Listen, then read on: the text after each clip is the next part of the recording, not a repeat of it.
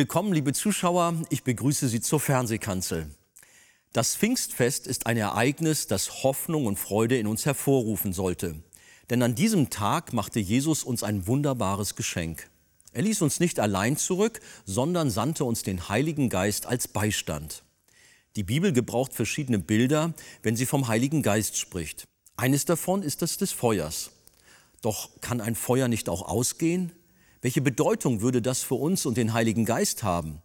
In dem ersten Teil der Predigt mit dem Titel Ein Feuer, das nie verlischt, spricht Pastor Wolfgang Wegert darüber, welche Feuer es sind, die ausgehen und warum das Feuer des Heiligen Geistes niemals verlischt.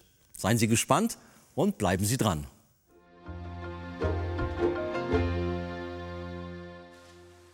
Die Freude ist riesengroß. Der Herr hat uns nicht allein gelassen, sondern er hat uns seinen Heiligen Geist gesandt. Dieses wunderbare Geschenk des Himmels, die Gabe Gottes.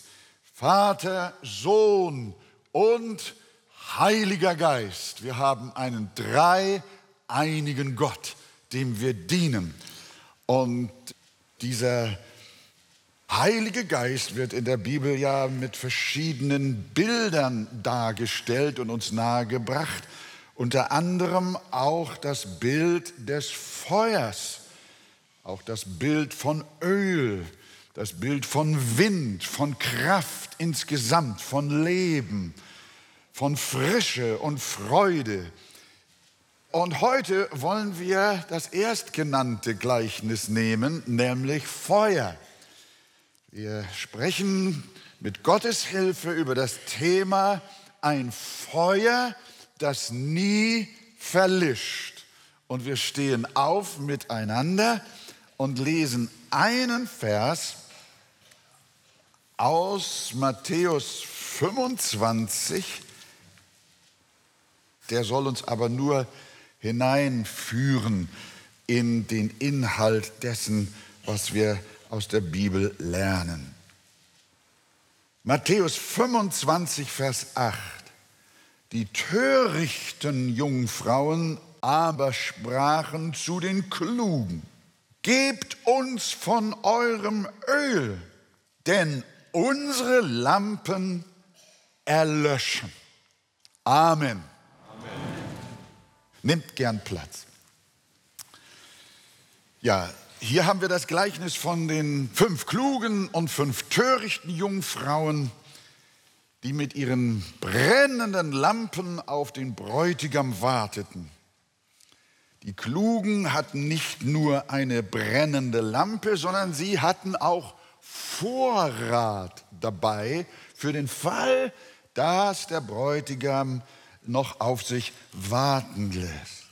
Die törichten Frauen hatten auch anfangs brennende Lampen, aber wie wir in unserem Textwort ja vernommen haben, ihre Lampen verloschen, bevor der Bräutigam kam. Und als er kam, waren die Törichten in großer Verlegenheit und sprachen, gebt uns von eurem Öl, denn unsere Lampen verlöschen.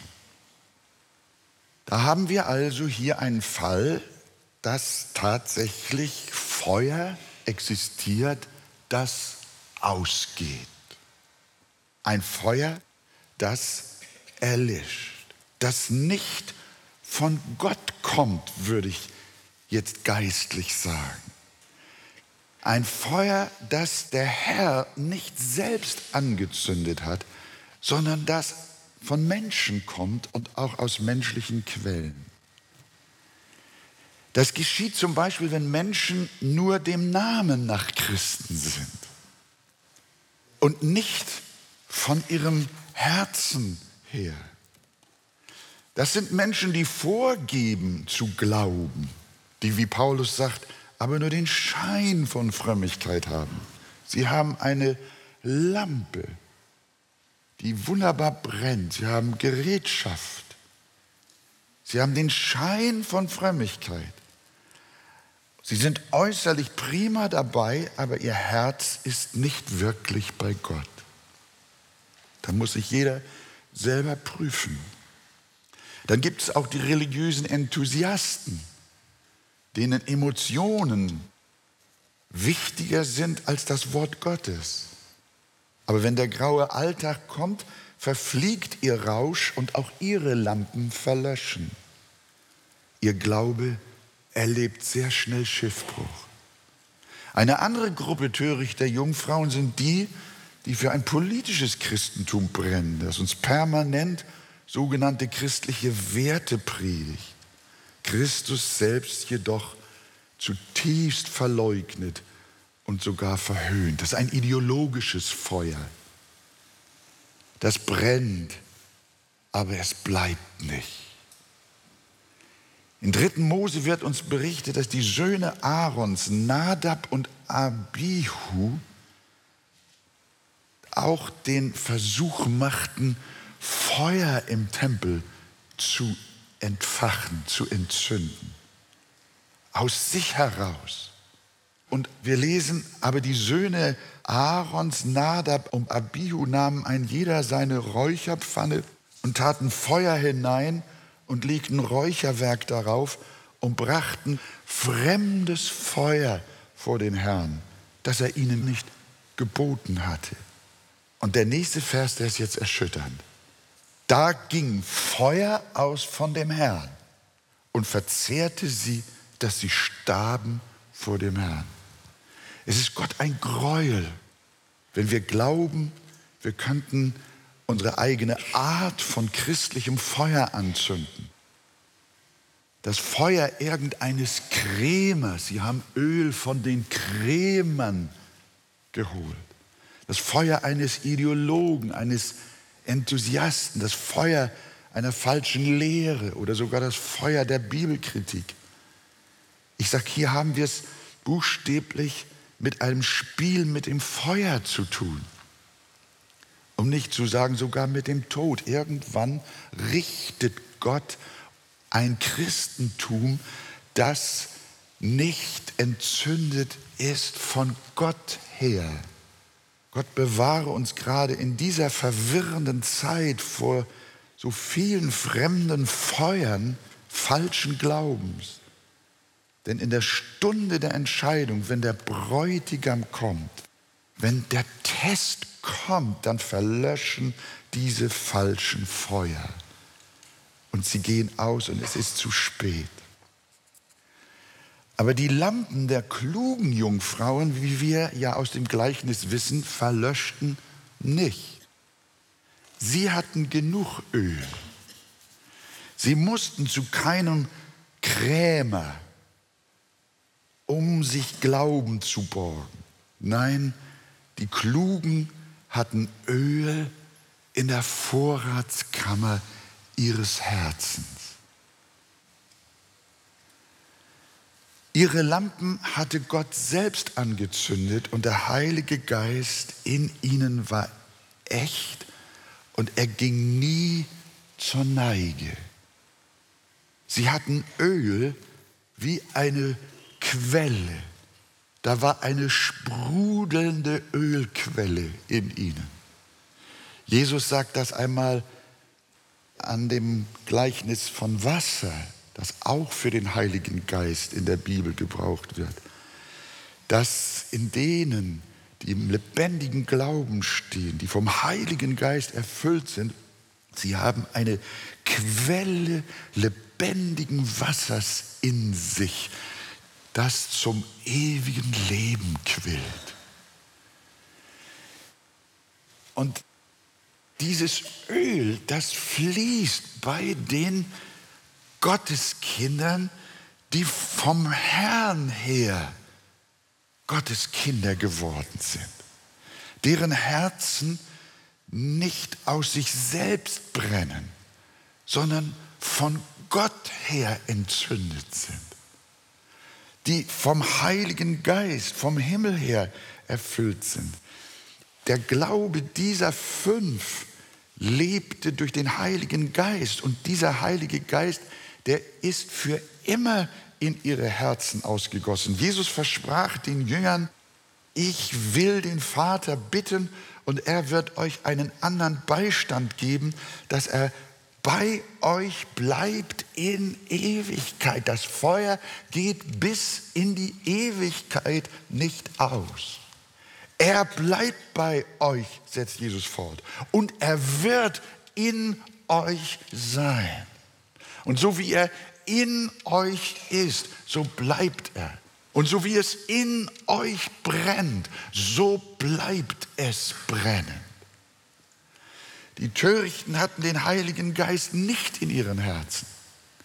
Sie brauchten Krämer, sie brauchten, wie wir heute vielleicht sagen, Programme, Methoden, menschliche Mittel, um ihren künstlichen Glauben am Brodeln zu halten. Die klugen Jungfrauen hatten ein Feuer, eine Lampe, die nie verlosch. Das ist das Feuer des Heiligen Geistes im Herzen einer wiedergeborenen Seele. Die Bibel unterscheidet nicht zwischen Rassen und ethnischen Gruppen. In der Christengemeinde gibt es keinen Rassismus und hat es auch noch nie gegeben.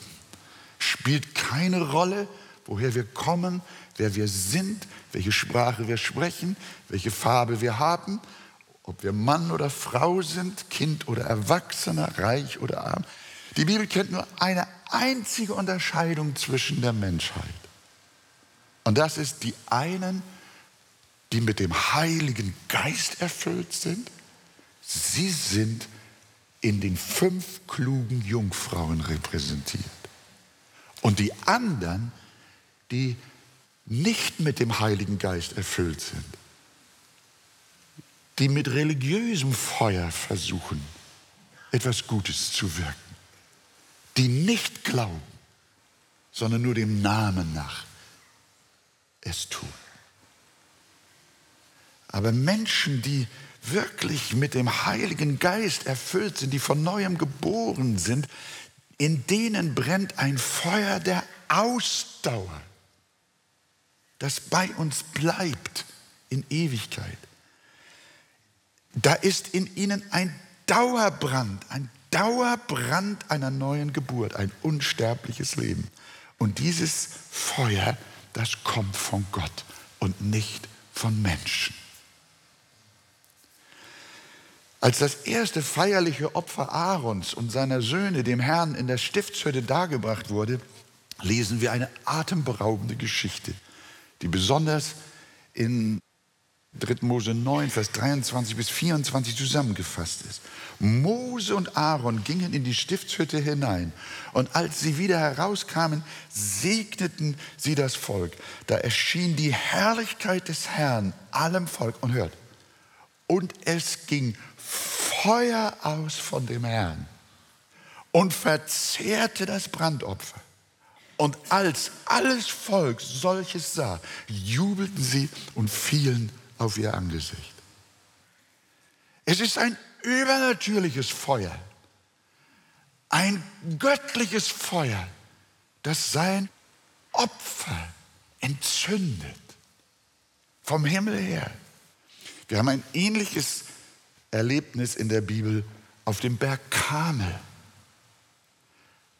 Da kämpft Elia mit der Baalsreligion und deren Priestern. Und Elia lässt es zur Entscheidung kommen. Er baut ein Altar, ein Opfer und fordert die Baals-Anhänger heraus und sagt, wenn euer Gott Feuer vom Himmel fallen lässt, dann folgen wir eurem Gott. Wenn es aber der Gott Israels ist, dann folgen wir ihm. Und die Baalspriester, die haben vom Morgen bis Mittag gebetet und geschrien. Oh Baal, erhöre uns. Aber da war keine Stimme noch Antwort. Und der Elia, der fängt an, sie sogar zu verhöhnen. Nachdem er schon Mittag geworden war, spottete Elia ihre und sprach, ihr müsst lauter rufen, denn er ist ja ein Gott. Vielleicht denkt er nach, der arme Kerl, oder hat zu schaffen oder ist auf Reisen oder schläft vielleicht und wird dann aufwachen, wenn ihr laut genug brüllt. Und tatsächlich, sie hörten auf Elia. Sie riefen laut und machten sich Einschnitte nach ihrer Weise. Sie ritzten sich mit Schwertern und Spießen, bis das Blut über sie floss. Was für eine Wahnsinnsekstase. Aber fiel das Feuer durch ihren Lärm? Natürlich nicht. Aus Religiosität, aus Begeisterung, aus Ritualen, aus Ekstase und Verrücktheit wird kein Feuer, das vom Himmel kommt. Ein emotionales Feuer möglicherweise. Aber das verdient nicht den Ausdruck Feuer. Elia wünschte sich das Feuer, das direkt vom Himmel kam, das Gott anzündete. Und was hat Elia getan? Hat er auch so rumgetobt? Nein, er hat nicht geschrien, ist nicht herumgesprungen, sondern er hat ein paar einfache Worte gebetet, die du an zwei Händen abzählen kannst. Erhöre mich, Herr, dass dieses Volk erkenne, dass du Herr Gott bist und dass du ihr Herz umgewendet hast. Das war das ganze Gebet. Und da fiel das Feuer fraß das Brandopfer, das Holz, sogar die Steine und die Erde. Und es leckte das Wasser auf in dem Graben.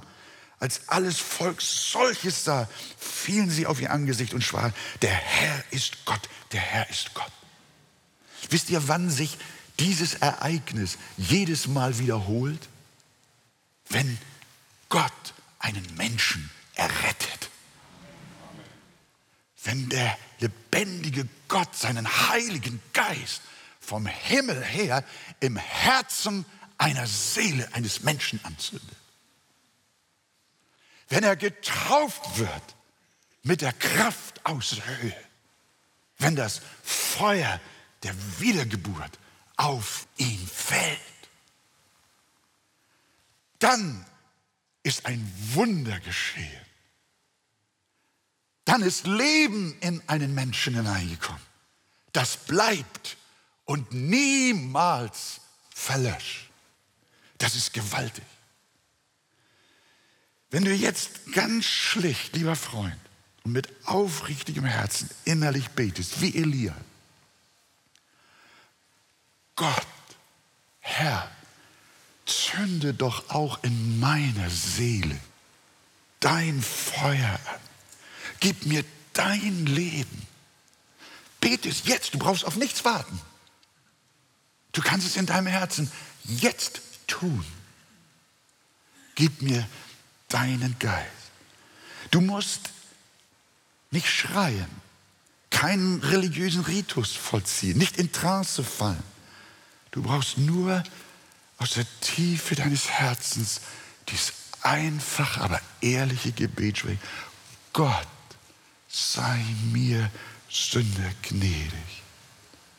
Zünde in meinem Herzen dein Feuer an. Dann sei überzeugt, mein Freund, dass Gott dieses Gebet deines aufrichtigen Herzens erhören wird. Der Herr Jesus ist da und lässt sein Feuer auf dein Leben fallen. Bitte Gott um den Heiligen Geist, dass du errettet wirst.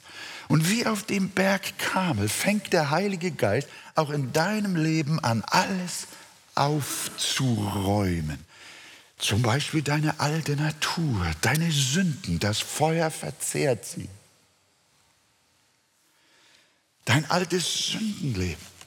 Wenn das Feuer des Heiligen Geistes daherkommt, dann verbrennt es deinen alten Menschen. Es frisst das alte, knorrige Holz deiner unerlösten Natur. Es schmilzt sogar die Steine deiner Bitterkeit weg. Und leckt sogar das kalte Wasser deiner Lieblosigkeit auf. Der Heilige Geist reinigt dein Leben und erneuert es. Und du brennst und du brennst und du brennst und es hört nicht mehr auf. Darum beten wir, dass das heute passiert.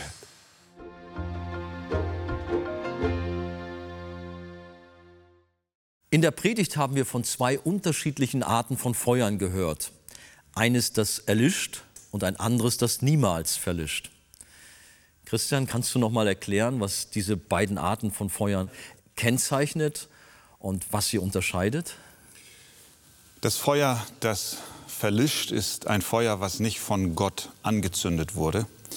Wir haben häufig schon Menschen beobachtet und auch erlebt, die einen ganz emotionalen Glaubensanfang hatten, voller Begeisterung und religiösem Eifer gestartet sind. Aber in dem Moment, wo dann ein bisschen Gegenwind kam, haben sie ihren Glauben über Bord geworfen. Das ist ein Feuer, was durch Emotion und Religiosität entfacht war, aber nicht von Gott wirklich entzündet war. Im Gegensatz dazu haben wir das Feuer im Herzen eines wiedergeborenen Menschen, das von Gott selbst angezündet wurde. Und das ist ein Feuer, was uns die Bibel verheißt, das niemals verlischt. Mhm. Da stellt sich zunächst noch mal grundsätzlich die Frage, ob denn wirklich jeder wiedergeborene Gläubige, der Jesus als seinen persönlichen Herrn und Retter angenommen hat, auch tatsächlich überhaupt den Heiligen Geist hat. Ja, wir haben im Alten Testament ja schon immer wieder Menschen vor Augen geführt bekommen, die den Heiligen Geist hatten, mhm. die eine besondere Zurüstung von Gott für ein bestimmtes Amt bekommen haben. Seien es Propheten oder auch das Richteramt oder auch Könige. Aber schon im Alten Testament haben wir die Vorhersage, die Prophetie, die Zusage Gottes, dass der Tag kommen wird, wo der Geist Gottes nicht nur auf solche fällt, die zu bestimmten Diensten berufen sind, sondern auf alles Fleisch. Das ist, was uns der Prophet Joel in Joel 3, Vers 1 sagt. Und nach diesem will ich meinen Geist ausgießen über alles Fleisch.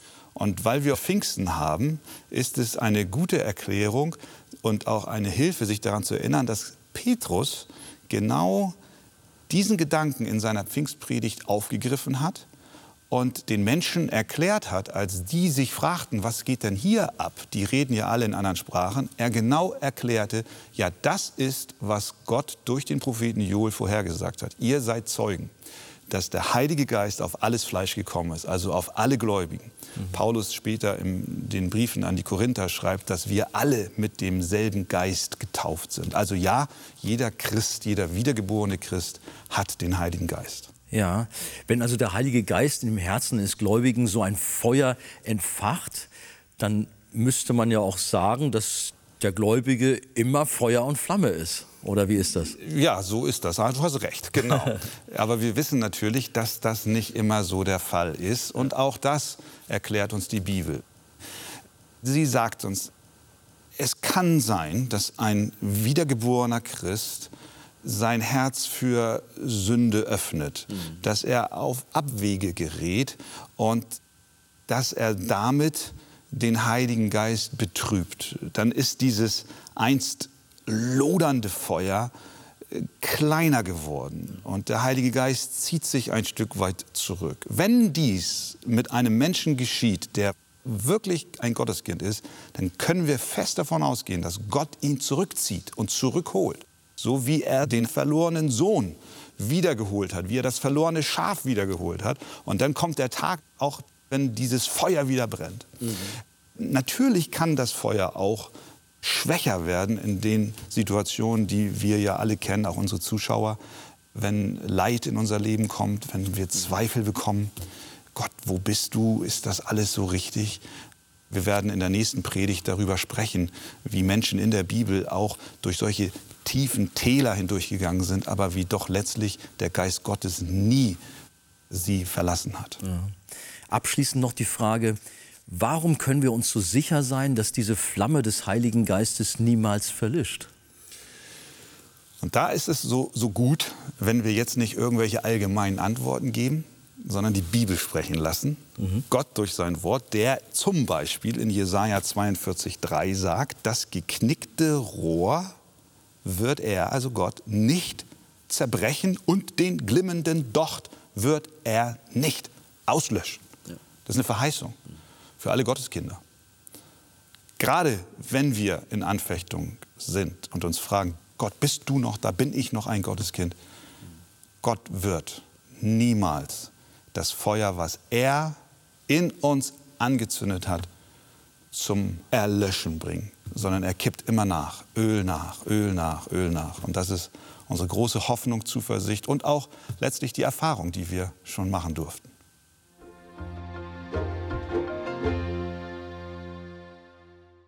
Der Heilige Geist reinigt unser Leben und erneuert es. Wenn Sie vertiefende Ausführungen zu diesem Thema wünschen, empfehle ich Ihnen das Buch Das Evangelium Kennen und Genießen von Pastor Wolfgang Wegert. Lesen Sie besonders das Kapitel Der neue Mensch ist voll Heiligen Geistes. Auf Wunsch erhalten Sie ein Exemplar kostenlos. Und bestellen Sie gerne unser Magazin Die Taube. Diese enthält alle aktuellen Programmhinweise über die Ausstrahlung der Fernsehkanzel sowie weitere Informationen zum Gemeinde- und Missionswerk Arche. Wir freuen uns über jeden Kontakt zu unseren Zuschauern. Sie erreichen uns per Brief, E-Mail oder zu nachfolgenden Zeiten unter der eingeblendeten Telefonnummer. Näheres zur evangelisch reformierten Freikirche Arche finden Sie im Internet. Viele Zuschauer teilen uns ihre Freude über die Fernsehkanzel mit, am Telefon, per Brief oder E-Mail. Sie spenden Geld, damit wir die Sendungen produzieren und ausstrahlen können. Dafür sage ich allen ein ganz herzliches Dankeschön. Über eine Spende auf die eingeblendete Kontoverbindung würden wir uns sehr freuen.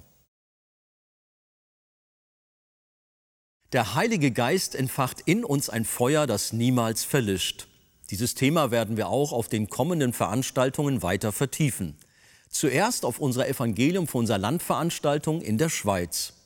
Pastor Wolfgang Wegert kommt am Sonntag, den 16. Juni, mit einem Team nach Kriens bei Luzern. Der Gottesdienst beginnt um 15.30 Uhr im Schappesaal.